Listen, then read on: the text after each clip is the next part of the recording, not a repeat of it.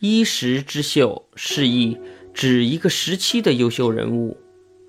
南北朝时期，北周的唐景体格强壮，性格温和，待人谦虚，很有学问。隋文帝杨坚当时执政北周朝政，很是爱才，写信给唐景的父亲，要他的大儿子唐林和小儿子唐景兄弟入朝为官。于是，唐景兄弟同入朝堂，共立战功。唐景先后担任尚书右丞、吏部郎中、户部尚书、标记大将军、开府仪同三司等官职。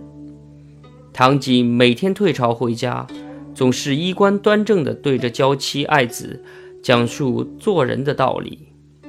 遇到打雷或狂风，即使是半夜三更，也一定起身，冠带整齐，正襟危坐，以防发生突然的事情。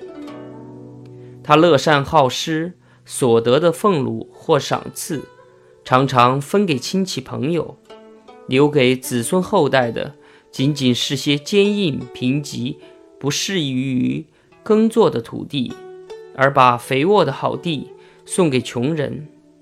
唐景的这些做法赢得了朝廷内外的一致称赞。当时有位燕公叫于景，德高望重，也非常爱才。于景上奏文帝道：“臣以为唐景虽是年轻晚辈，但学业有成，品行端方，臣愿与他同姓，结为兄弟。”让我的子孙后代向他学习。文帝对于景的做法很是叹服，便赐唐景姓于，后官拜吏部尚书。